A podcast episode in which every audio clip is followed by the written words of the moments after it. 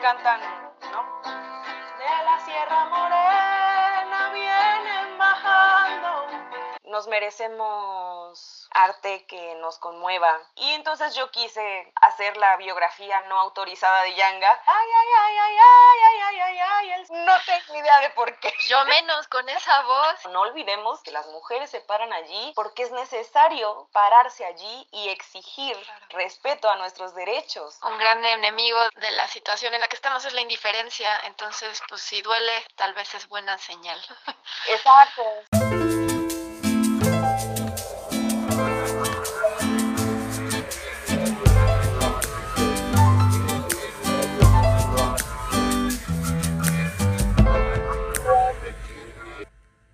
A todos, bienvenidas y bienvenidos a un nuevo episodio de Serendipia Armónica. Yo soy Florencia y ya estoy de vuelta. Todavía sigo un poquito agripada por si me lo escuchan en la voz, pero sigo igual de contenta como siempre para presentarles esta entrevista. Antes que nada, como siempre, les recuerdo que el podcast está disponible en las principales plataformas de audio, está en Spotify y Apple Podcasts y también está disponible en YouTube por si le quieren poner cara detrás de las voces. Igualmente, por favor, échenle un ojito a la caja de descripción que está ahí abajo del episodio que están ustedes viendo o escuchando, porque ahí siempre hay información sobre las redes sociales de las y los invitados y del podcast que ya también se volvió tuitero, así que por favor, tuiteras y tuiteros, pues dense una vuelta por ahí para platicar sobre más música. Y también siempre hay algún enlace adicional o varios sobre información que les pueda interesar, información que va surgiendo en las charlas, así que échenle un ojito, a lo mejor encuentran algo que les llame la atención. También como he anunciado desde que empezó este año, Serendipia Armónica tiene su primera colaboración con Libreta Negra MX, este proyecto de divulgación cultural que corre a cargo de las y los arqueólogos Omar Espinosa, Wendy Osorio e Ivonne Ruiz. Y pues estos arqueólogos no únicamente comparten información sobre arqueología, que sí, y chequenla porque está bien padre, sino que también es un espacio para hablar de un montón de aspectos sobre la cultura. Por lo tanto, tengo el enorme gusto de tener una sección musical ahí que se llama La Hoja Pautada. Son cápsulas mensuales enfocadas en diferentes temas sobre la música, temas que van surgiendo de las charlas que hacemos aquí en Serendipia Armónica. Me pongo a investigar sobre esos temas que me van llamando la atención, profundizo sobre ellos y les presento los resultados allá en la hoja pautada. Así que chequen las redes sociales de Libreta Negra MX que están en todas y cada una de ellas. También están en YouTube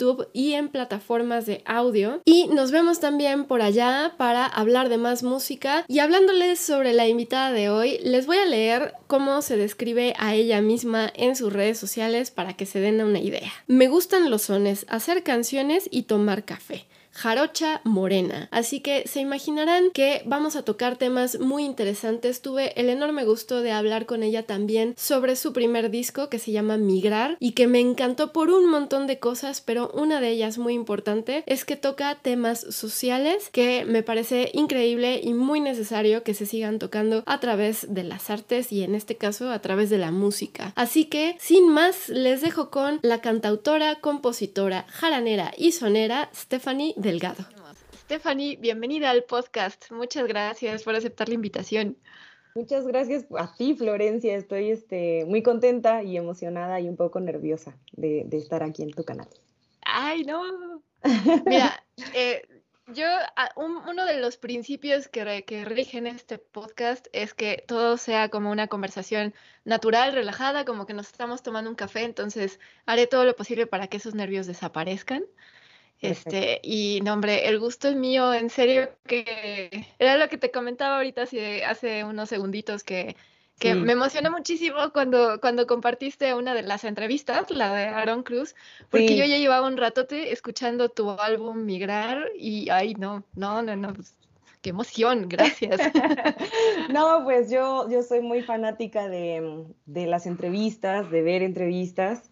Y, creo que, a los músicos y a los artistas en general no solo hay que oírlos este, en, lo que hacen, sino también en su palabra, ¿no? Entonces, eh, me encantó la entrevista que dieron también y bueno, ya he estado siguiéndote ahí este, casi todos los días. Ay, Gracias, gracias. No sabes, significa mucho para mí. Muchas gracias. A ti, Florencia. Y, del café ya me pues, adelanté. Pues bueno, ¿cómo, cómo? Digo que, y del café ya me adelanté. Este, ya me puse a Perfecto. Mira, ya que tengo. Perfecto, ya estamos. Yo tengo agua tibia, la verdad. bueno, por algo se empieza. Simplona yo, pero sí. Yo sí ahorita tomo café ya no duermo.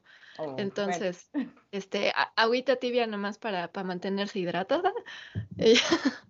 y porque hace frío. Bueno, pues mira, como, como tú, como ya escuchaste en algunas entrevistas, siempre empiezo desde el principio. O sea, cómo te iniciaste tú en la música, ya tengo yo una idea y muero porque cuentes tu historia en este podcast. Este, pues mira, igual que muchos otros músicos y otras músicas, em, fue un asunto de, la niñez. Eh, mis papás em, me, me, metieron a una escuela de iniciación musical que estaba a una hora de mi pueblo.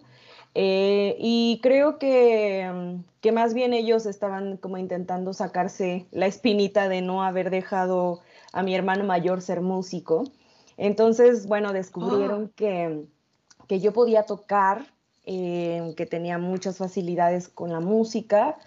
Y entonces empecé a aprender un poco de teclado y de piano desde los seis años. Eh, y bueno, allí estuve varios años de mi vida hasta que dejó de interesarme un poco seguir con el instrumento, ¿no? Desde muy chavita creo que, me llamó más la atención el canto, pero siempre he sido muy tímida, entonces creo que nunca tuve con claridad así la determinación de decir quiero cantar y la única vez que lo intenté ya tenía yo 15 años, parece entonces yo ya no, eh, estaba estudiando música y entonces, bueno, pues la respuesta de mi mamá fue como, ¿de, qué hablas? Nunca has cantado este. Em, ¿por, qué, lo harías ahora, no? Em, tu instrumento es el piano, ¿no? Ahí es donde, si en todo caso quieres ser músico, pues donde deberías seguir. Y en, esas, en esos momentos, las únicas opciones que yo veía para estudiar música, pues era el Conservatorio de Música en Jalapa, y eso implicaba tener una instrucción clásica que honestamente a mí pues no me encantaba la idea, ¿no? Em, pensé, no, no creo poder hacer esto toda mi vida si lo que voy a tocar es el repertorio clásico, o sea, no veía en ese momento la forma de vincularme con otros géneros, ¿no? Así que esos fueron los inicios eh, y en general mi camino en la música ha sido un poco eh, azaroso, ¿no? He ido y venido eh, hasta que, bueno, como a los 19, 18 descubrí la música tradicional y digo que es de ahí desde donde parto y donde aprendí a hacer música y cantadora y, componer canciones, lo hago desde la música tradicional. ¿no? Ok, a ver, eh, en mi investigación me di cuenta que es que de verdad, es que todo lo que escribes es poesía pura, o sea, escribes muy bonito. Solo basta leer eh, tu descripción de, tu álbum de Migrar en la página de Bandcamp. Así. Ah, Para, bueno, es que lo describes de una forma muy bonita y, y describes un poquito tu, tu, trayectoria en la música y tus inicios. Este, si me permites, porque lo tengo aquí anotado, me gustaría leer así como según vaya saliendo en la conversación ciertos párrafos porque pues es que esto lo tiene que oír mucha gente porque escribes muy bonito. Eh, empiezas diciendo, he venido recorriendo los senderos terregosos de la música tradicional desde hace muchos años, más de 10 según las cuentas. Salí de Hueyapan de Ocampo, manantial indígena del son jarocho, mi pueblo, para descubrir que esta música también podía ser interpretada por mujeres, adolescentes y niños. Entonces, me llama la atención que mencionas que fue hasta los 18 años cuando te conectaste con la música tradicional. ¿Cómo estuvo eso? Claro, porque mm, ahora es muy común ver que el son jarocho se, pues, está en todos lados, a cualquier lugar del mundo, casi donde vayas, hay son jarocho. Em, y, es un vínculo ahora muy, muy sencillo, ¿no? En mi pueblo, a pesar de, formar parte como de esta franja de los pueblos donde se hace música tradicional, donde se hace son jarocho, em, no existía esta relación ni este espacio para las mujeres, para los niños, las niñas y las adolescentes, ¿no? Era música que se seguía tocando hasta hace no tantos años eh, por señores em, que se acomodaban alrededor de la tarima. Señores, te hablo de 50, 60 años, eh, a veces más. Y bueno, como cualquier músico de pueblo, de viejo músico de pueblo, pues mm, a veces se les pagaba solo con comida o con alcohol eh, y una pequeña remuneración. Entonces, pues no era un ambiente muy amable, ¿no? Para, mm, para niñas como yo, ¿no? Que crecían viendo los fandangos pero pues qué papá iba a dejar que, sus hijos se acercaran a un montón de señores medio borrachos, ¿no? tocando, tocando por hora, ¿no? Eh, entonces, bueno, em, tuve que salir de mi pueblo para estudiar la preparatoria a los 15 años y me quedé en Jalapa y ahí descubrí otro ecosistema en donde existía esta música y los fandangos eran dirigidos por maestros como Ramón Gutiérrez, como Laura Rebolloso, em, principalmente Wendy Tachutrera. Y entonces había muchísimos niños, niñas, este, adolescentes, jóvenes, ¿no? Y me dio mucha envidia, ¿no? Porque era música que yo conocía desde niña, pero a la que yo no estaba vinculada porque ese espacio que estaba ahí tan lindo, eh, tan armonioso, pues eso no, pasó conmigo, ¿no? Eh, y fue a partir de, ese momento que yo comencé a ir poco a poco escarbando eh, más en la música tradicional y ya a participar activamente como por ahí de los 18, 17, 18 años. ¿Y se te dio fácil esa conexión ya estando en Jalapa? O sea, ¿qué experiencia tuviste? Dijiste, ah, aquí, en sí le puedo entrar por aquí. ¿Tuviste así como algún momento que, como de revelación, digamos? Este, fue muy sencillo porque creo que en general todo pasa fácilmente en Jalapa. Eh, la música sobre todo y el arte pasa fácilmente en Jalapa. O sea, es una cosa, creo que, que la misma mm, situación jalapeña, ¿no? Mm, facilita que, que uno se vincule con todo el mundo eh, y al otro día ya estés haciendo cosas nuevas, ¿no? Y entonces en la música fue un poco igual. Todos hacíamos un poco de todo. Mi hermano em, siempre ha estado ahí como muy conectado con la música y fue él quien, quien en realidad llevó a casa por primera vez un requinto, eh, una jarana, y, y comenzamos, como él y yo, a descubrir cosas como del son, ¿no? Ya habíamos escuchado mucho son antes, o sea, sabíamos de, qué estábamos hablando, pero a tocarlo un poco él y yo para convivir en casa. Eh, y de ahí, bueno, resultó que mis amigos también este, mm, estaban ya vinculándose con el son jarocho, ya tenían un instrumento. Y bueno, yo quise uno, mi papá me regaló mi primera jarana. Este, y entonces en lugar de quedarme en los fandangos de Jalapa, lo que hice fue volver a mi pueblo, a Hueyapan. Descubrí que ya estaban también dando talleres para niños y para jóvenes y me acerqué en ese momento em, a tocar y aprender el repertorio de los sones jarochos. Y bueno, este, comencé a viajar de nuevo al sur cada fin de semana se volvió un vicio absoluto eh, y por muchos años eh, me dediqué a, pues, a tocar en los fandangos de mi pueblo eh, cada vez que podía, ¿no? Dejaba, viajaba los fines de semana y me iba a los fandangos y me pagaban con tamales, entonces en diciembre nuestro refrigerador estaba lleno. Perfecto, perfecto. Suena bien, suena bien. fueron años muy divertidos y en donde empecé a conocer la comunidad del son, que es enorme, vastísima y, muy solidaria también. Y bueno, empecé a generar pues mi familia, mi nueva familia musical, ¿no? A partir del son jarocho. Oye, y entonces fuiste de las primeras mujeres que tocó son en Hueyapan? Sí, yo creo que sí. Este, seguramente, bueno, no, antes de mí conocía a más bailadoras, ¿no? Este, había muchas niñas aprendiendo a bailar, pero cantando y tocando, no, no muchas.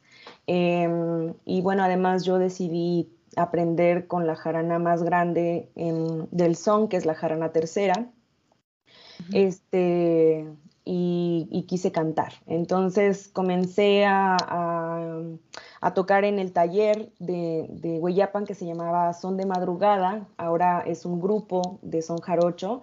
Ahí fue en realidad mi primer, mi primer grupo de son y con quienes descubrí que, yo también podía ser músico, ¿no? Este, músico tradicional.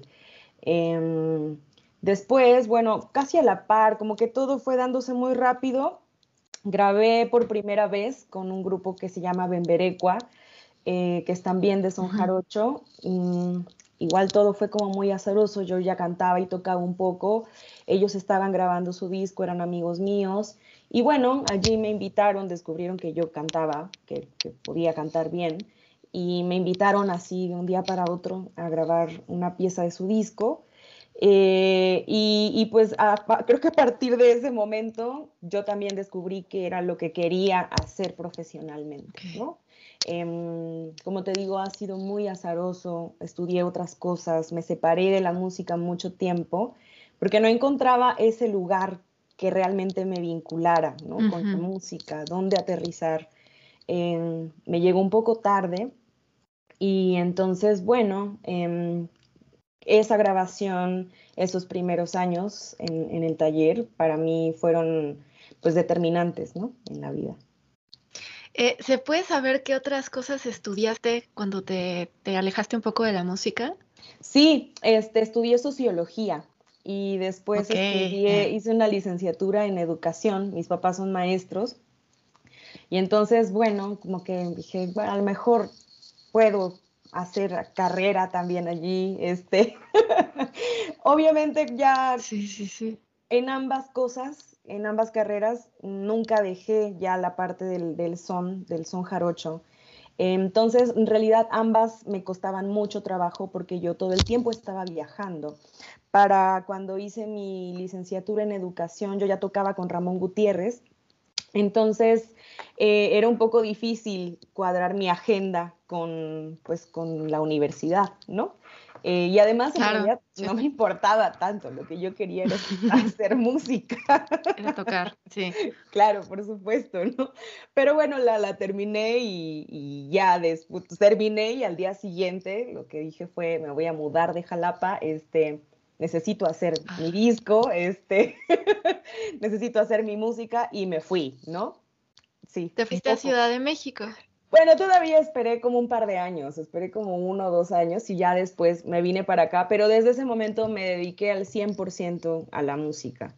Este, y, en eso he estado desde ahora y bueno, ya después de un, hueco ahí, creo que normal, em, por ahí del 2018, yo ya estaba componiendo, empezando a componer, pero em, como que nada me cuajaba del todo entonces, em, sí, decidí mudarme en el 2018 y me vine para acá, sí, 2019, 20, 21, 22, ya voy a, cumplir cuatro años aquí. Este, y pues nada, eh, desde entonces comencé a preparar migrar, creo. Ay, se cortó un poquito, me quedé, perdón, perdón, se, interrumpió un poquito. Se quedó en que eh, te fuiste en 2018. sí, en 2018. Este, y que llevas esos años. Tuve ahí un periodo de depresión súper, súper fuerte en el que pensé dejar la música eh, y pues más bien no pude, entonces decidí mudarme acá a la Ciudad de México y empezar a preparar migrar. A partir de entonces creo que comencé a pensar en, el, en este disco. Ay, a ver, se me están viniendo muchas ideas a la cabeza. Este, mm, a ver, primero que nada, ¿cómo ¿Tus estudios en sociología y en educación crees que influyen en tu, en tu obra? Eh, sí, sí, o sea, yo además de cantar y bueno, ahora estar en el asunto de la producción, doy clases de, son y obviamente me ha ayudado muchísimo tener como estas herramientas pedagógicas y de investigación. Y bueno, em, siempre he sido muy em, fijada en, las cuestiones sociales desde muy niña.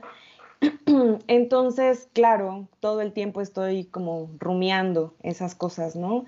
Aquí en la cabeza. incluso creo que migrar tiene que ver también con una postura política de alguna manera, ¿no?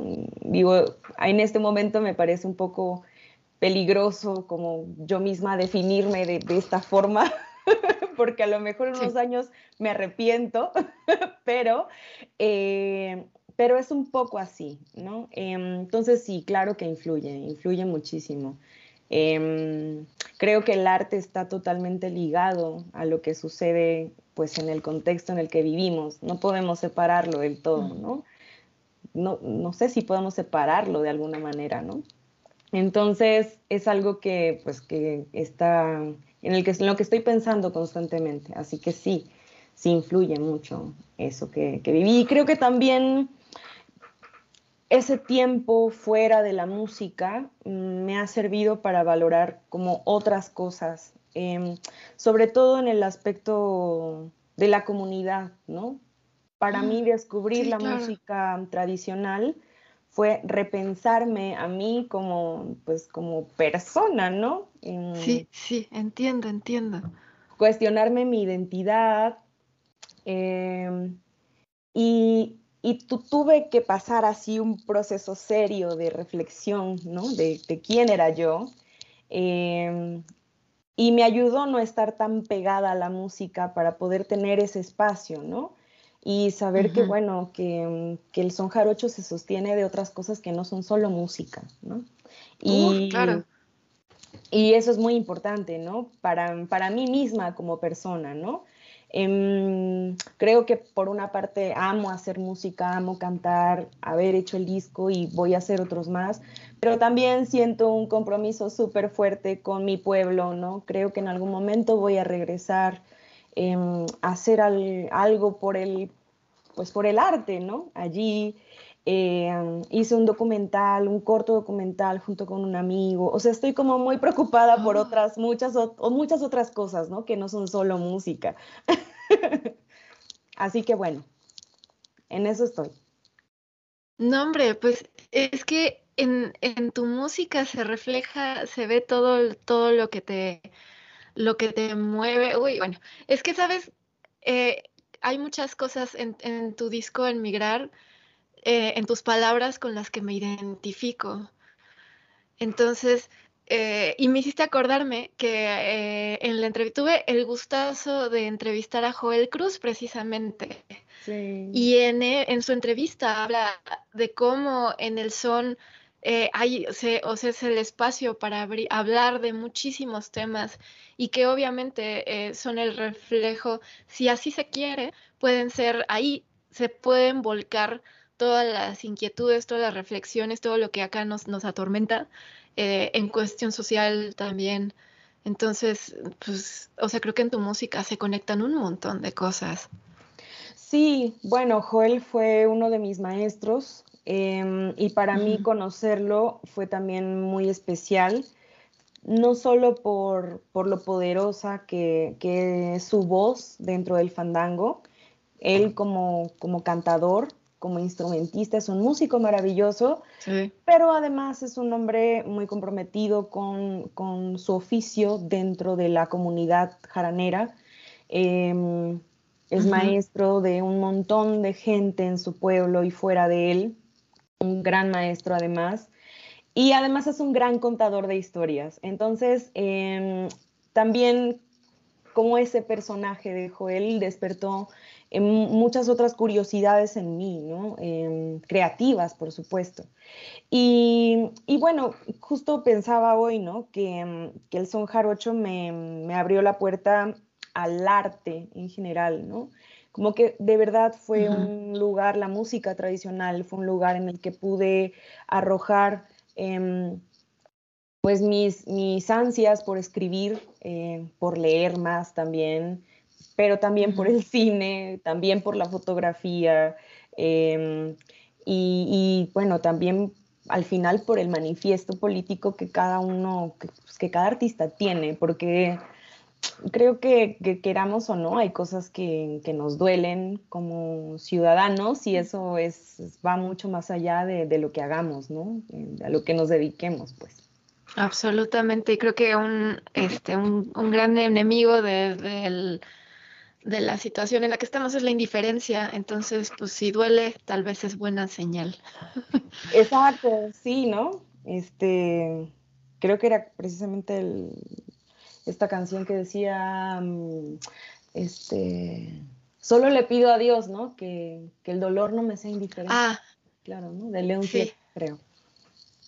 ¿Cómo ha sido tu formación musical una vez que te, que, te decidiste dedicar al son? Porque como dices, pues sí, sin duda, yo creo que el contacto con cualquier tipo de arte que te apasiona te abre el mundo a muchísimas otras eh, vertientes del arte, ¿no? Entonces, ¿cómo, ¿cómo fue ese camino después? Porque tu disco, perdón, tu, tu disco instrumentalmente también, uf, está, eh, o sea, se ve que está hecho con muchísima dedicación, o sea, muy meticuloso, pues instrumentalmente es precioso y es muy, muy rico, muy variado.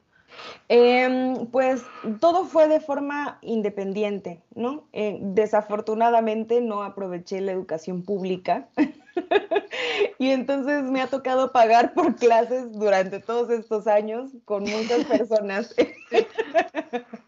Eh, em, que también tiene su parte buena porque al final yo he escogido a los maestros este, y maestras con los que he querido trabajar.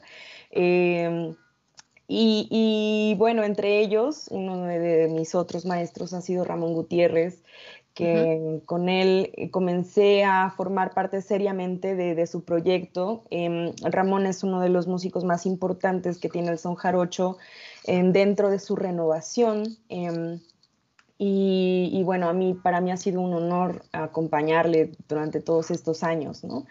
Eh, y bueno, de ahí muchas personas, o sea, he tomado clases con, con Iraida Noriega, con Sandra Cuevas, este, con Mesemerari, con muchísimos maestros que se me van a ir seguramente de la cabeza.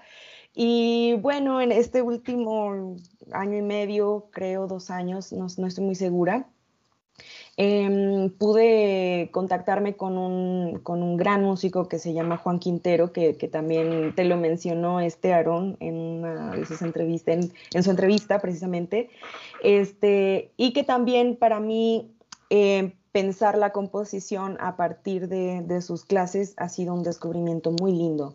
Em, como que abrió otras puertas, otras formas dentro de, pues, del ejercicio diario de la composición, ¿no? Y, bueno, de ahí mi autonomía también, ¿no? Me he dedicado a investigar, a leer este, todo lo que puedo sobre técnica vocal y también música, este, bueno, dentro de los amigos, ya sabes, como, este, dame clases de esto, no, no sé, ¿no? Ahora voy a retomar mis clases de piano porque son necesarias, también enfrentarme al disco fue ver de cerca también mis limitaciones en instrumentales y entonces primero fue un susto, ¿no? Porque, porque era mi disco, ¿no? Mi primer disco y entonces uno espera que las cosas pasen de otra forma, pero también fue un descubrimiento, ¿no? Como dije, ok, esta es una oportunidad para estudiar esto específicamente y quiero ver qué va a pasar el próximo año, ¿no? Estoy como muy ansiosa de, de, este tiempo que va a venir de estudio, de dedicación. en o sea, no sé, siempre, en realidad aprender cosas me, motiva mucho y, me llena de energía, así que todo el tiempo estoy estudiando algo. Oye, no sé, a mí se me hace que somos muy parecidas, porque hay muchas cosas que estás diciendo que digo, sí, sí, me pasa lo mismo. Sí, pues bueno, soy eso, como muy curiosa y y, bueno, ahora te digo, ya tengo en la mira a mis próximos maestros de este año, maestras de este año. Este, así que, que a ver qué sale también de eso, ¿no? Este, de, mi, de mis propios. Seguro puras cosas buenas. Ojalá. Oye, y a ver, platícame, por favor, platícanos sobre cómo empezó, eh, de entrada, cómo surgió la idea de hacer Migrar, tu primer disco. ¿Cómo fue, cómo empezó ese viaje? Em, pues te digo, después de, haber pasado como por un periodo de un poco de, neblina, ¿no? De bruma, em, no tenía mucha claridad de qué es lo que quería hacer dentro de la música. Em, tengo muchos años cantando son jarocho y, he sido muy preocupada por, por mejorar mi interpretación, mejorarme como cantadora, pero dejó de parecerme suficiente. Em, y entonces yo venía escribiendo algunas cosas, me gusta mucho escribir, pero ya tampoco me parecía como que el lugar de esas letras, de esas palabras, estuviera dentro del son jarocho, dentro del fandango. Em, porque en el disco te darás cuenta que la forma en la que yo escribo no se parece mucho a la poesía campesina que canto en el son jarocho. Eh, y entonces no quería tampoco como quitarme esa oportunidad de seguir descubriendo qué más tenía para decir dentro de este otro estilo, ¿no? Y, bueno, hacer canciones fue la salida de eso, ¿no? Em, y mudarme para acá, como meterme en problemas, tener que pagar más de renta también me explotó la cabeza y entonces dije, necesito hacer un disco.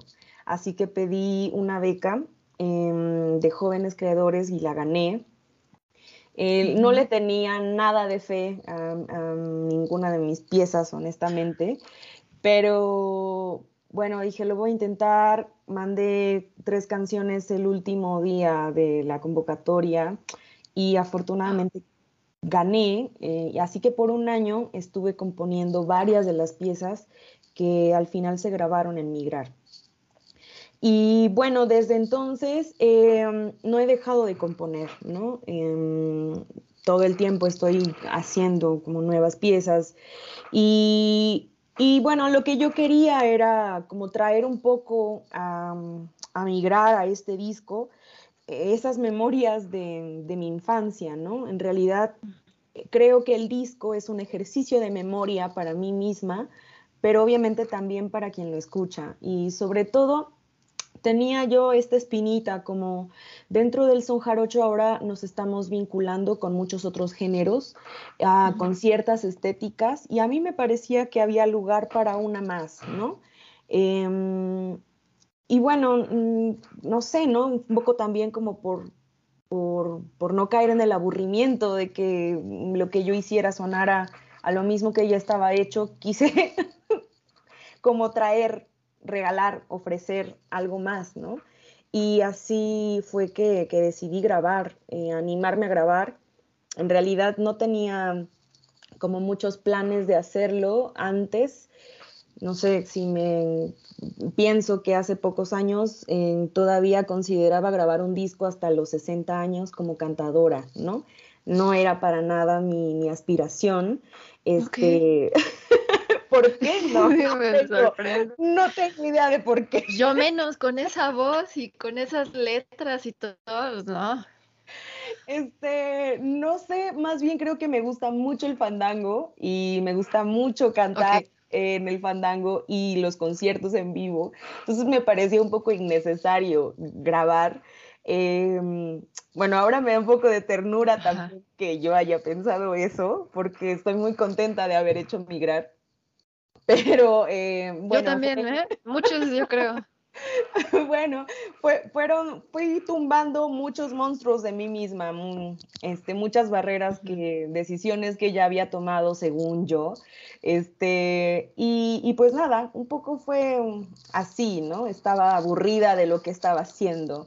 Este, quise hacer otra cosa, también quise ponerme a prueba y, mm, y creo que precisamente me di cuenta que mm, que el periodo en el que menos, em, como menos aprendí, menos me arriesgué, fue también el periodo en el que más triste me sentí, ¿no? claro, este, Así que en realidad migrar fue también un salvavidas para mí, ¿no? Este, un salvavidas emocional y, y una oportunidad de hacer surcos para que crezcan pues otras cosas, no solo para mí, ¿no? Sino para, para quien escuche, ¿no? Para quien quiera escuchar también. ¿Cuáles fueron esas tres canciones que mandaste a las que no les tenías tanta fe? este, hice una, mm, empecé como en el mundo de las coplas, hice unas coplas para las piedras. este, em, empecé a, no sé por qué en ese momento tenía yo ahí un viaje con, los caminos de piedra, ¿no? bueno, no, no, sí sé por qué. La casa, la, la, calle que está enfrente de la casa de mis papás en Hueyapan, incluso todavía es de terracería, este, y, y, me marcó mucho esa imagen de la tierra roja, ¿no? Crecer entre la tierra roja, este, yo corría descalza en esa calle, ¿no? Este, entonces, bueno, em, estaba pensando en esa calle y quise hacer pues una letra para, para ese, mundo pues de piedra, ¿no? Sí, em, No la he grabado, a lo mejor el, para el siguiente disco la grabe. Hice otra para, para los pregoneros, ¿no? Este, y también hice un son, un son jarocho Em, que más bien le cambié la, la, versada, hice versada nueva, ahora no recuerdo exactamente de qué, pero bueno, fueron esas tres piezas. Y ninguna está incluida en el disco, em, pero bueno, se desprendieron varias ideas de ahí también. Ojalá aparezcan por ahí en algún momento en otro de tus discos. Sí, sí, sí, no, bueno, también creo que hay canciones que, vale la pena que sean como estas flores de un día, ¿no?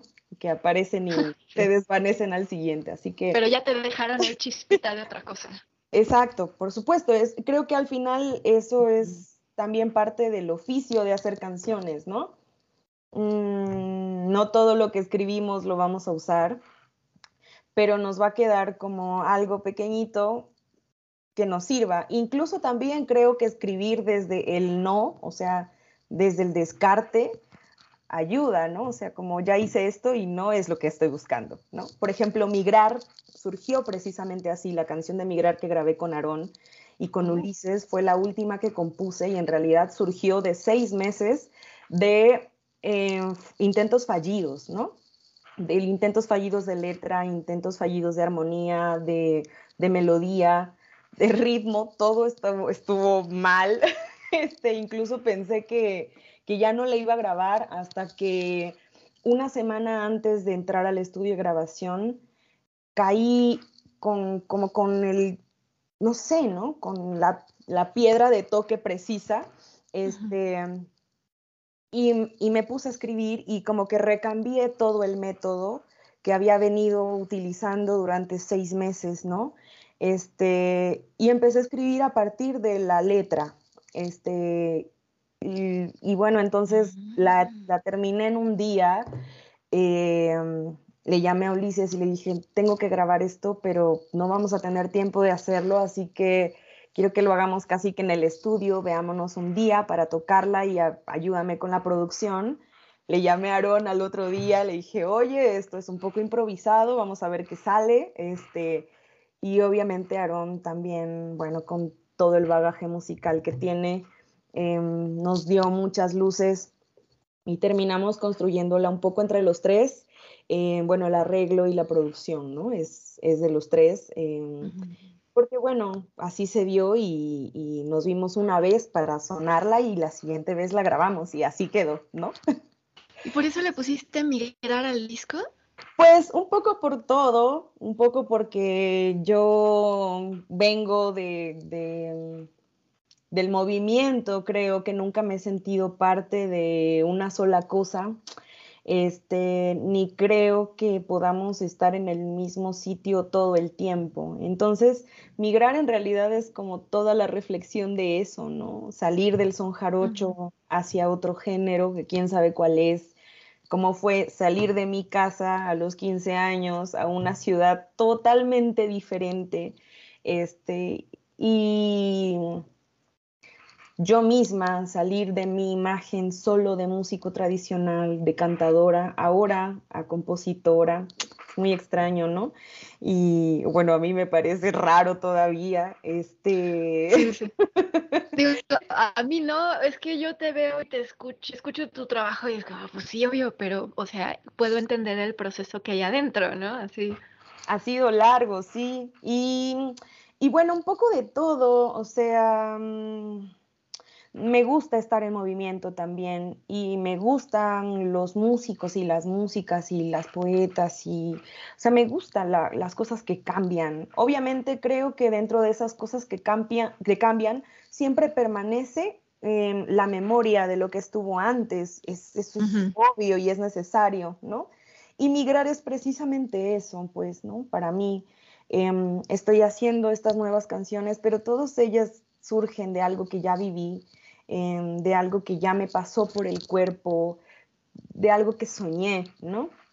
Y, y entonces creo que cuando uno se va a lugares nuevos, siempre se lleva consigo una parte de su historia, ¿no? Eso es migrar para mí, ¿no? Es, es, precisamente como ese, ver ese camino, ¿no? Ese salto de un lado a otro, pues, y todo lo que sucedió en, en esos, en esos años, ¿no? En esos tiempos. Claro, fíjate que eh, yo tengo, tengo la idea de que en esta entrevista podamos hablar de al menos tres canciones que, que o sea, está cañón elegir, pero son como de las que más me han, me han, me han pegado, ¿no? Sí. Y Migrar es una de ellas.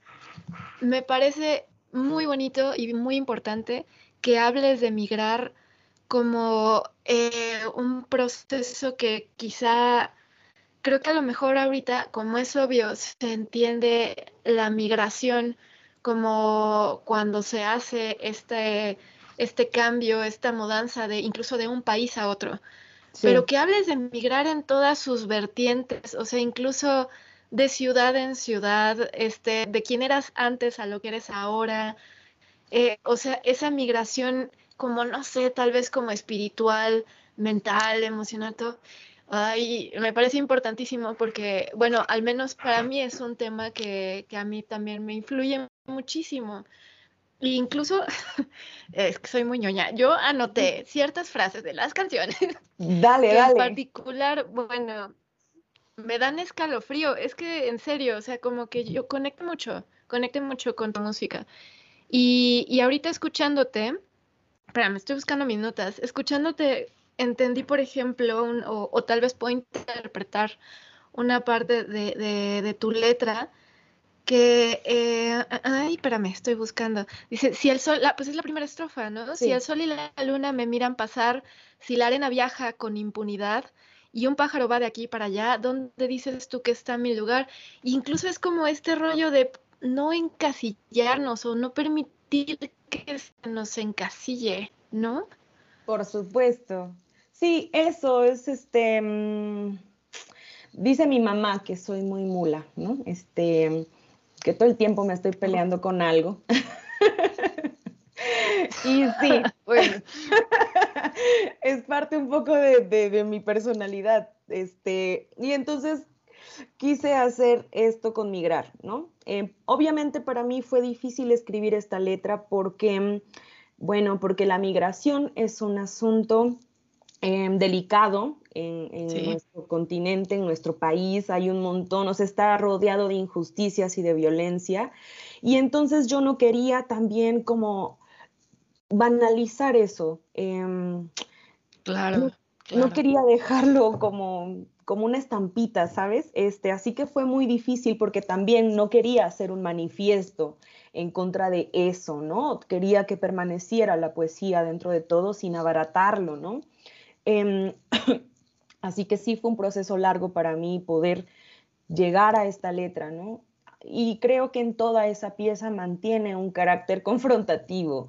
Este, mm, no es lo único que prevalece, obviamente, ¿no? Pero, por supuesto, es una, es una afrenta también, ¿no? Como ¿quién puede decirme dónde, dónde, dónde estar o dónde no estar? ¿quién tiene el derecho de eso, no? Este, pues nadie, ¿no? Y entonces lo comparo precisamente con, pues con la arena, con el viento, con el sol, con las estrellas. Es como, ¿cómo podemos decirle a la luna que no salga? ¿No? Que no esté en el norte o en el sur o en el este o en el oeste, ¿no? Eso no nos corresponde, no, nadie puede hacerlo.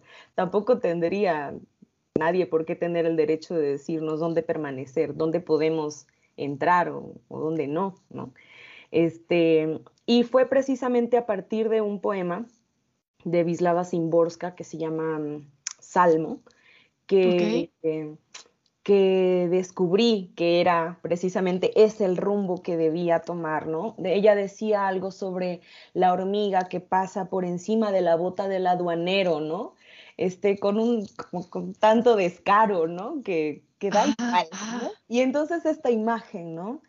De la hormiga pasando por encima de la bota de este oficial, yo dije, claro, es allí hacia donde tengo que escribirlo, ¿no? Y, fue como una gran ayuda, pues, bueno, todo el tiempo estoy rodeada de libros y, todos, todo lo que leo es una inspiración también para, para observar mejor, ¿no? Así que mi hack surgió así.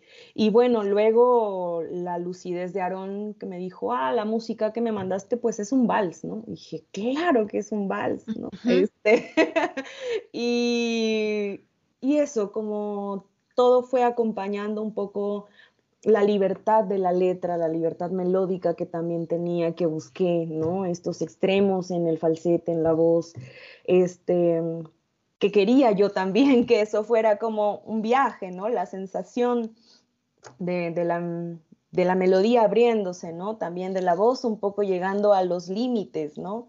A mis límites en el registro. Este, así que, pues sí, sí le eché, le eché ganas. no, se nota, se nota.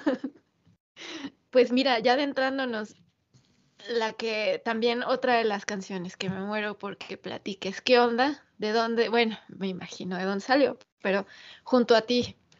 Mm, Como imaginarás, bueno. Sí, junto a ti la escribí en la pandemia.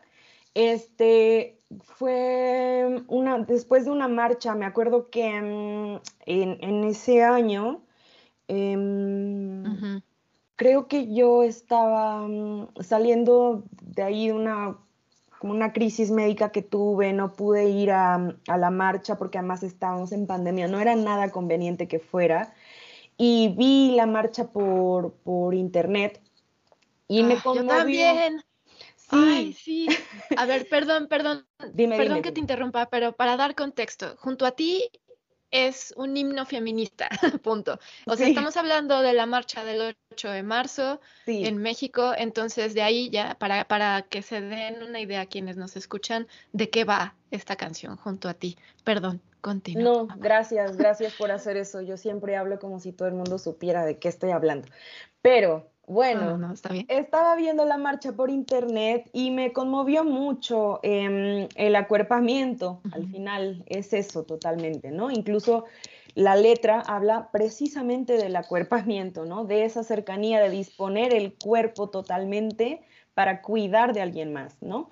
Eh, y es que en ese momento, no sé si recuerdas que, en, esa primera marcha, es que no, no estoy segura, pero bueno, según yo, fue la primera marcha que se hizo en pandemia y eh, llegó un momento en el que mm, en el que la policía como que cercó a las mujeres por horas. Este, ah, ah, sí, sí. Y entonces a mí me parecía increíble cómo para protegerse se juntaban más, ¿no? O sea, e, era como crear un frente común y era una gran masa, ¿no? Eh, de mujeres cuidándose y entonces eso despertó en mí como este pues una fuerza especial no y salté de la cama o sea ya era muy tarde yo estaba viendo la repetición no de las noticias. Eran como las 7, 8 de la noche no sé y empecé a escribir y terminé de hacerla como a las 5 de la mañana no sé una cosa así. Este y bueno, quería que fuera precisamente eso, ¿no? Un, tal cual, un manifiesto, ¿no? Em, ahora tengo mis desencuentros con la letra porque, em, porque creo que es la única que habla con mucha franqueza de lo que estoy sintiendo, ¿no? Eh, y, en, y, en, las otras hay como un movimiento ahí poético diferente, ¿no? Este, así que hay algunas cosas que, que, creo que cambiaría en este momento. No lo voy a hacer, pero no lo voy a hacer. Pero este, bueno, también creo que ese tipo de canciones son necesarias, decir las cosas tal y como las siente uno. Totalmente. Se manifiesta uno y ya, ¿no? Y eso fue lo que me pasó con Junto a ti. Y bueno, la música da un poco de miedo, este, a mí me da un poco de miedo, oigo este, esta introducción que es así como un poco oscura, ¿no? Sí. Este, aunque luego se convierte algo más luminoso, incluso se convierte a un seis octavos, que es pues, la base, el son jarocho, ¿no? Pero Sí, sí. introducción es así como rara, ¿no?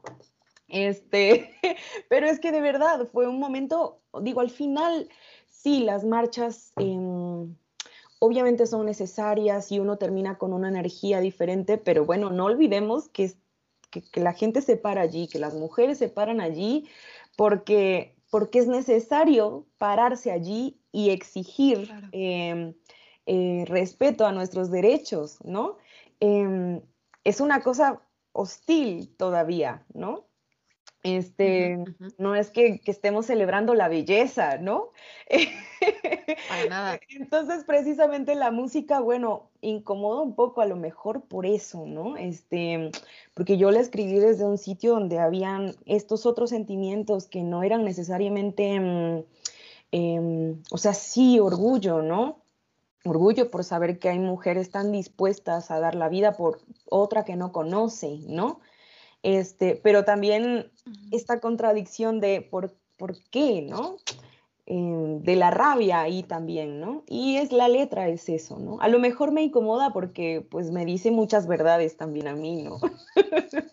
Eh, y, creo que también ese es el valor de la música al final, ¿no? Estamos muy acostumbrados eh, a escuchar como estos, estas este, dos caras, ¿no? De la música, o es muy triste o es muy alegre, este, el amor y el desamor, pero hay muchos otros sentimientos allí atravesando la vida, ¿no? Este, mm, o sea, no sé, ¿no? Los- el silencio, ¿qué onda con el silencio? ¿Qué hacemos con eso?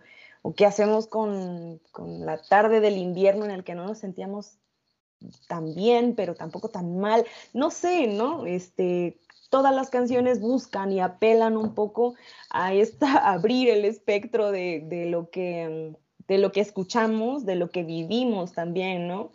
Em, solo porque, bueno, porque desde ahí parto yo, ¿no? Mis ejercicios de observación diaria son un poco así, ¿no?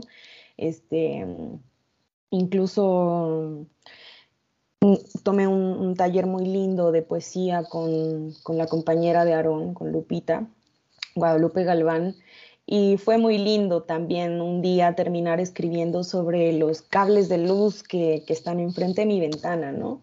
Este, porque no todo lo que vemos es bonito, ¿no? Este, y eso también puede ser conmovedor, ¿no? Este, de, de alguna manera, pienso, ¿no? Claro, sí. Y, y bueno, a lo mejor eso me pasa un poco con junto a ti, tengo ahí como una sensación rara, porque también surgió en un momento raro, ¿no? Este, el aislamiento y, ver, ¿no? Sentirme como un poco impotente, no sé, no sé, tengo ahí mi, mi amor y odio con esa canción.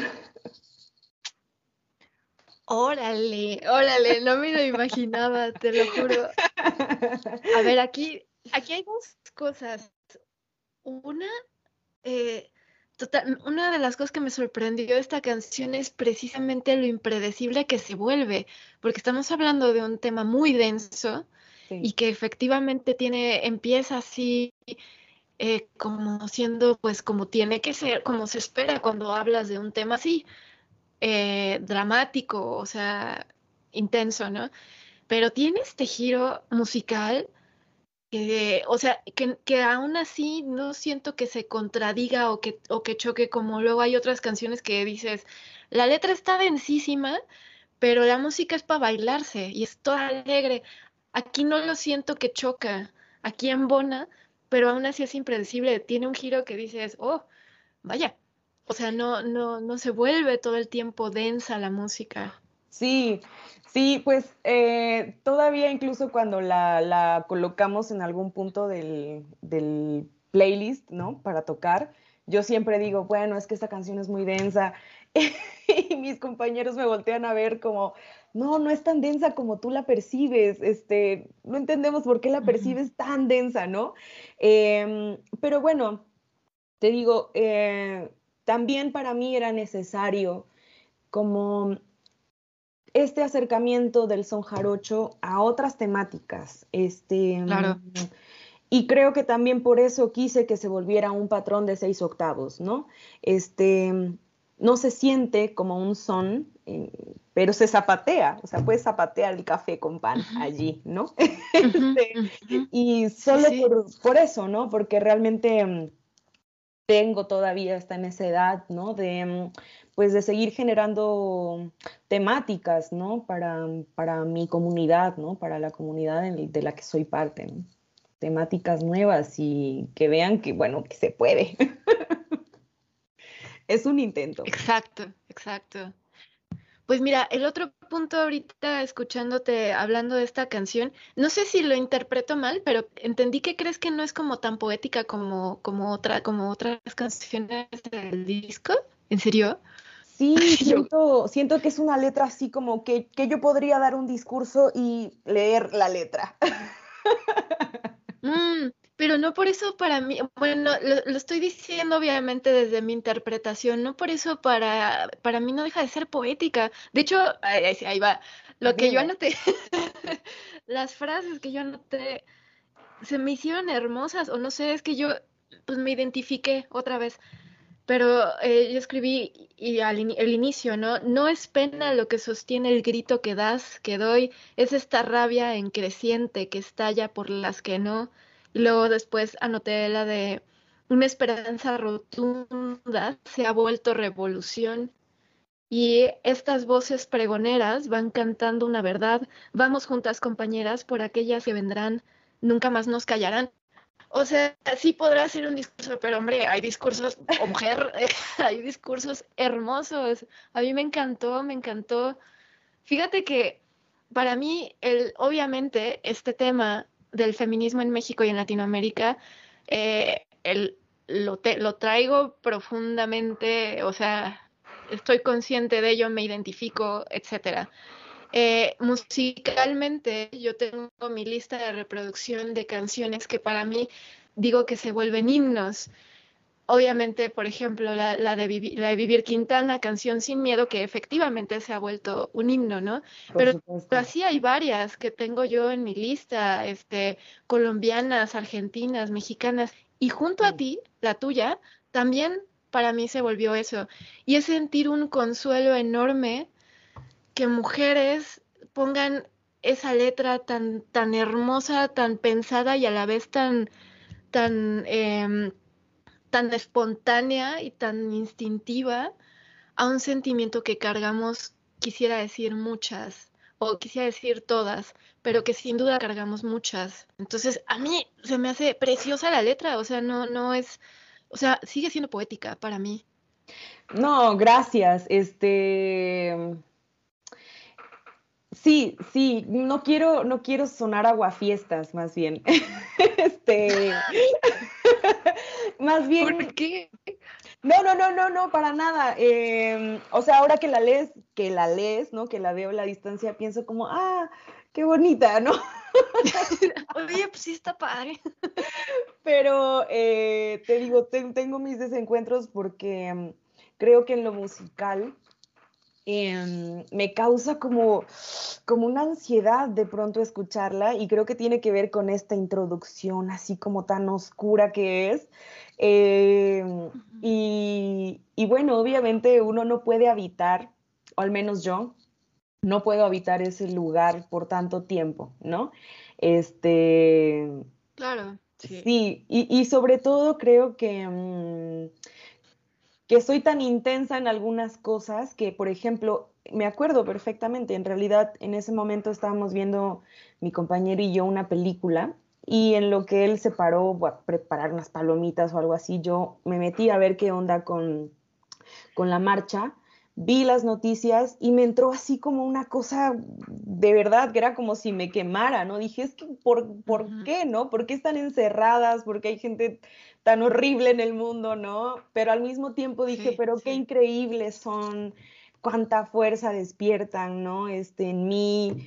Em, y me paré y, o sea, salté de la cama y ni siquiera le dije nada, o sea, solo me fui al otro cuarto, cerré la puerta y ya después de una hora, este, que me di cuenta que ya estaba yo sentando, componiendo, salí y le dije, oye, este, voy a componer, em, voy a hacer una canción duérmete, ¿no? Porque no, no creo que pronto. no me esperes. no me esperes, voy a componer. y, y, entonces, pues fue muy, muy, muy intenso ese momento. Y entonces creo que volver a esa canción me hace volver a ese momento y a veces, bueno, es difícil para mí sostener esa energía, ¿no? Más bien, em, no, no, no es porque no me guste, ¿no? Solo tengo como, todavía no sé cómo habitarla, creo.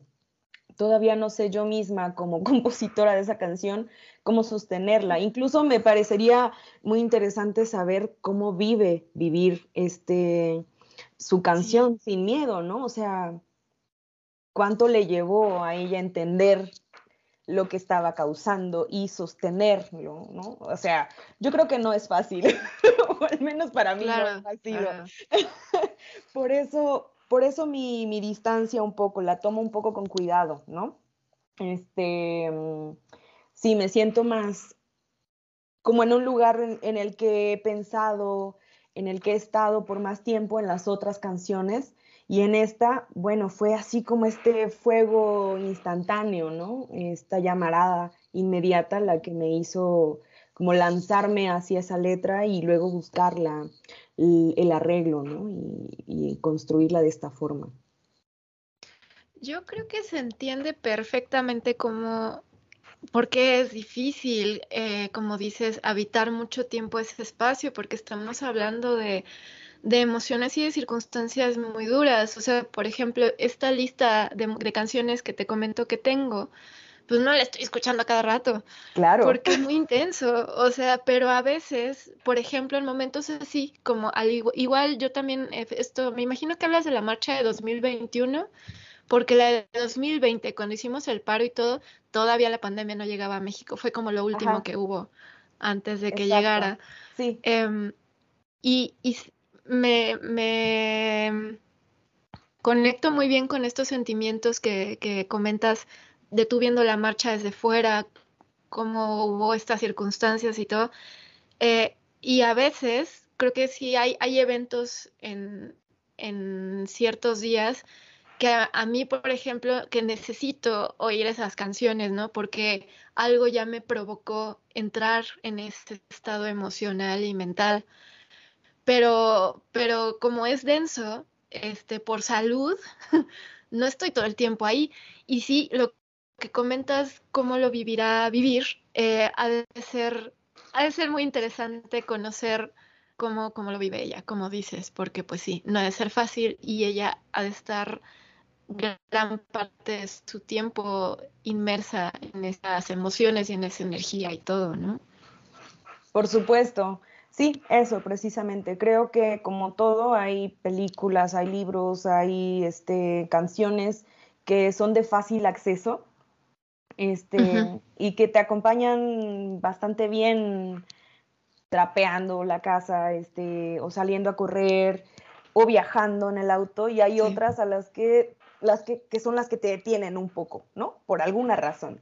Entonces, a mí me sucede esto con, con junto a ti, ¿no? Que de repente es como que frena todo y es, vamos a hablar de algo serio, ¿no? Exacto. Este, sí, sí, eso. Entonces, bueno, pero me alegra mucho que, que, te haya gustado y que además te haya significado cosas porque obviamente es algo que me preocupaba, ¿no? Em, que más allá de la incomodidad que, que, a mí de repente me, no la incomodidad, como esta, el disturbio que de repente me provoca, dije, ay, ¿será que eso le sucede a la gente que lo escucha también, no? Me preocupaba un poco, ¿no? ¿Cómo se vivía? Pero es necesario. Pero es necesario. Creo que hay que incomodar a veces, o sea, este, aunque, aunque es duro adentrarse en estos temas y en, este, en estos estados emocionales, es necesario, es necesario. Y si hay que incomodar, pues que incomode. Claro. Si no, ¿cómo? Claro, sí, no, por supuesto. Más bien eso, ¿no? Como te digo, es una sensación ahí todavía extraña. Este, claro, sí. A lo mejor algún día se transforme, a lo mejor no, ¿no?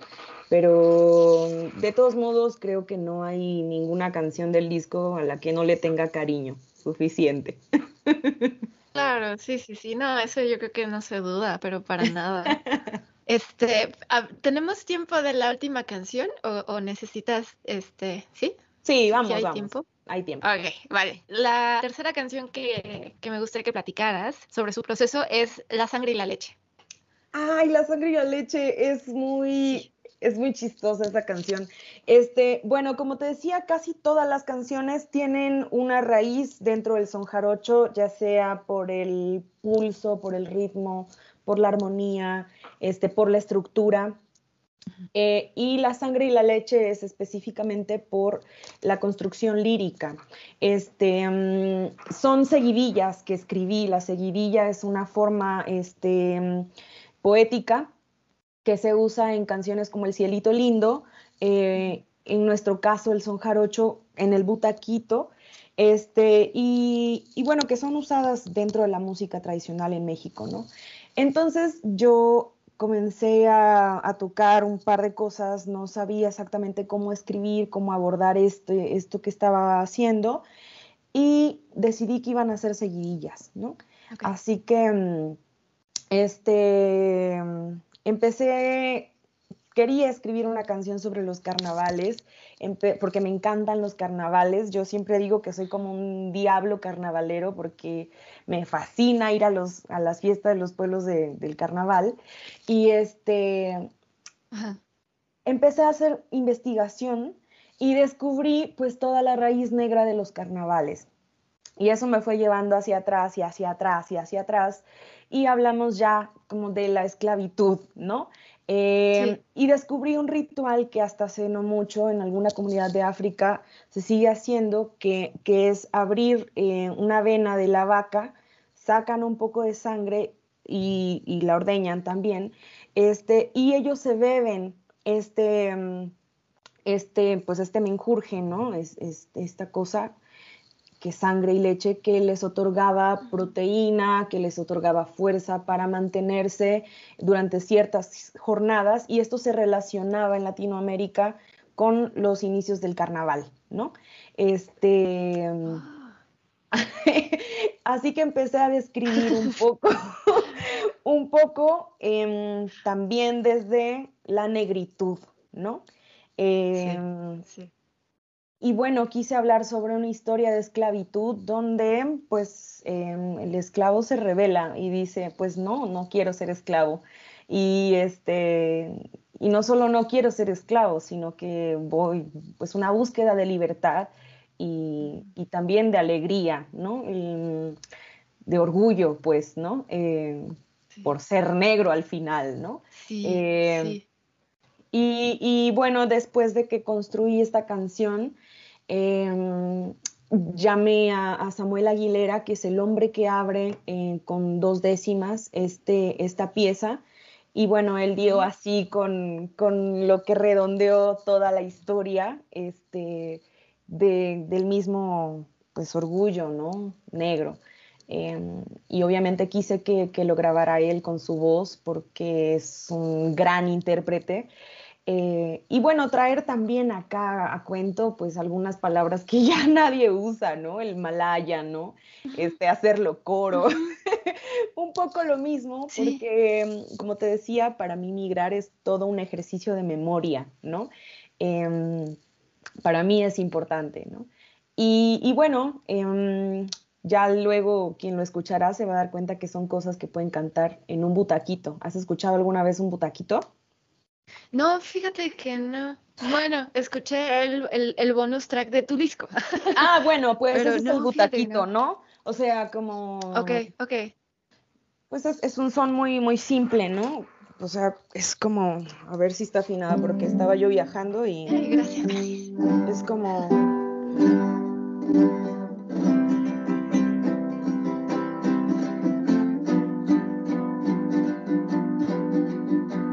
cantan, ¿no? De la Sierra Morena vienen bajando un par de ojitos negros, cielito lindo de contrabando. De la Sierra Morena vienen bajando un par de ojitos negros,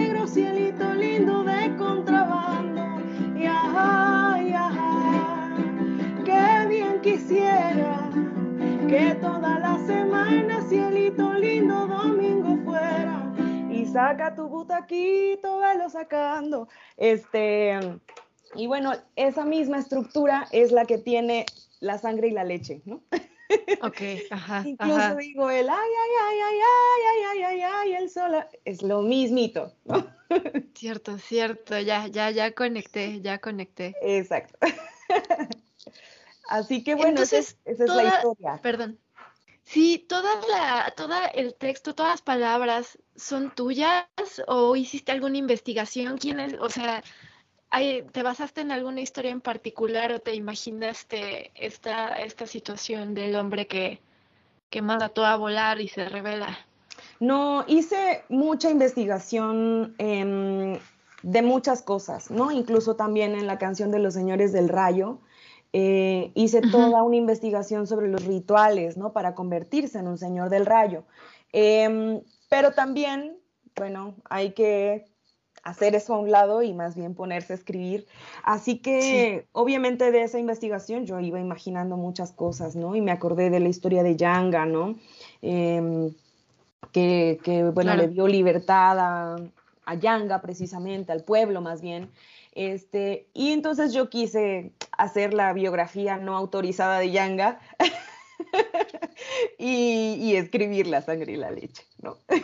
Perfecto. Sí, sí, Buenísimo. Y de hecho, mira, bueno, nomás así para, como ya dije que anoté y, las frases, yo aquí en esta. Entonces, fíjate, es que son los inicios casi siempre, pero voy a voy a cantar señores comparsas viejas de una historia rebelde de sangre negra y después nacen los sueños de un hombre que quiera que quería vivir sin dueño. Se alzan todas las voces machete y caña como espinas ardientes contra quien daña. Eh, y bueno, y todo, y todo el texto, todo el, discurso del inicio, ¿no? Es que, es que toda esa influencia también africana nutre muchísimo el, el álbum como tal y alcanzas a, distinguir, o al menos yo alcanzo a distinguir muchas de las influencias que, que están ahí con nosotros siempre. Es que es lo bonito, o sea, no es como que estás oyendo algo que no sea ajeno sino que estos ritmos africanos, esta, es toda esta influencia, o luego en otras canciones, un poco del jazz, el son, sin duda y todo, eh, se mezclan bonito, o sea, no la siento así como, este, ah, de veras, pues sí, esta música se me hace muy rara, ¿no? Es como de, no, vive con nosotros. Sí, por supuesto. Pues mira, o sea, e, esa frase precisamente de voy a, voy a cantar señores comparsas viejas, tiene que ver con que muchas veces em, me parece que lo negro, lo africano, que también decir lo africano es muy ambiguo porque recordemos que África es un continente, o sea, hay muchísimas cosas que son África, ¿no? Este, se vincula sobre todo con la alegría, ¿no? Este, y la fiesta, y como que todo es celebración, ¿no? Eh, yo decía como, pues, pues bueno, sí, ¿no? Pero pero hay muchas otras cosas también, ¿no? Em, y quise jugar un poco también, el ritmo es como muy bailable, ¿no? La música tiene como unos sonidos ahí muy amables, este, muy alegres, pero la letra está contando una historia densa también porque creo que por ejemplo en la salsa sucede ese suceden ese tipo de historias no sí claro. Este donde estás bailando acá estás tirando unos pasos increíbles y estás hablando de historias rudísimas de violencia rudísima. un dramón el dramón no y yo quise jugar un poco también con eso, ¿no? Es ahí como un guiño, pues, a, a esta cuestión desde, obviamente, desde la lírica mm, pues popular, ¿no? Que, que a mí me, me fascina y, y, estoy todo el tiempo escribiendo cosas así, ¿no? Este, obligándome, no necesariamente desde la décima, que es una forma, ¿no? Sino esta, esta cosa, otra estructura que es la seguidilla, que a mí me, me mata, ¿no? Me vuela la cabeza. Este, pero bueno, eso, ¿no? Como jugar un poco con también hasta dónde los géneros determinan lo que escribimos, ¿no? Hasta donde el son determina qué cosa voy a escribir, este, o las congas, ¿no? Este, por ejemplo, está ahí Gerardo, que es una conga, y yo estoy hablando de la historia em, de alguien que está como pensando su género, ¿no? No sabemos si es una historia de alguien que es bisexual, de alguien que es heterosexual, de alguien que es transgénero, no tenemos muy claro, ¿no? Pero que está cuestionándose cosas. Y entonces yo, es también una apuesta por abrir el espectro temático, ¿no? Em, y de todos modos, bueno, es una conga, es bailable, se disfruta, lo cantas, ¿no? Este, y eso también es la sangre y la leche, ¿no? Ahí sí lo único que espanta un poco es este, el nombre, que es escandaloso, pero bueno, yo pensé en este ritual, ¿no? Y este, me encantó, ¿no? Esa imagen de alguien tomando la sangre y la leche de un mismo animal que no mataban además, ¿no? Que se mantenía vivo porque era un corte muy chiquito, este, bueno, eso, ¿no? eso es la sangre y la leche. Gracias, gracias, gracias por, por, tomarte el tiempo de... Qué bueno que sigo chance de esas tres porque este, me encantaría ir así como una por una, pero bueno, elegí esas tres porque sí, no sé, me, me llegaron. No más para cerrar, ¿qué sería algo que, que tú implementarías, dada tu formación musical y todo este camino que has llevado? ¿Qué sería algo que a ti te gustaría que, este, que, que chicos, chicas que están ahí eh, quizá en este camino tratando de encontrar qué onda con la música, ¿qué, les, te gustaría decirles? O tal vez no tan chicos y tan chicas. Híjole, este, no sé si una sola cosa, pero algo que para mí fue muy importante dentro del camino de hacer canciones y de la música en general ha sido aprender a guardar silencio y a escuchar. Em, porque eso me permitió espacio para, mm, para reconocerme también en, en lesotres, ¿no? Em, y de ahí mismo nutrirme, como que es un círculo que no se termina nunca. Em, creo que a pesar de que estamos tan conectados, conectadas con todo, mantenemos muy, muy poca atención, ¿no? Y el silencio y escuchar nos ayuda a, poner atención a lo que está pasando alrededor nuestro, ¿no? Y creo que eso también nos obliga a, a decidir, pues, qué nos gusta y qué no. Siento que en este momento consumimos todo solo porque sí. Incluso yo misma a veces no me cuestiono si algo me gusta o no, es como, ah, bueno, ahí está, ¿no? Este, está bien, le voy a poner play y ya, ¿no?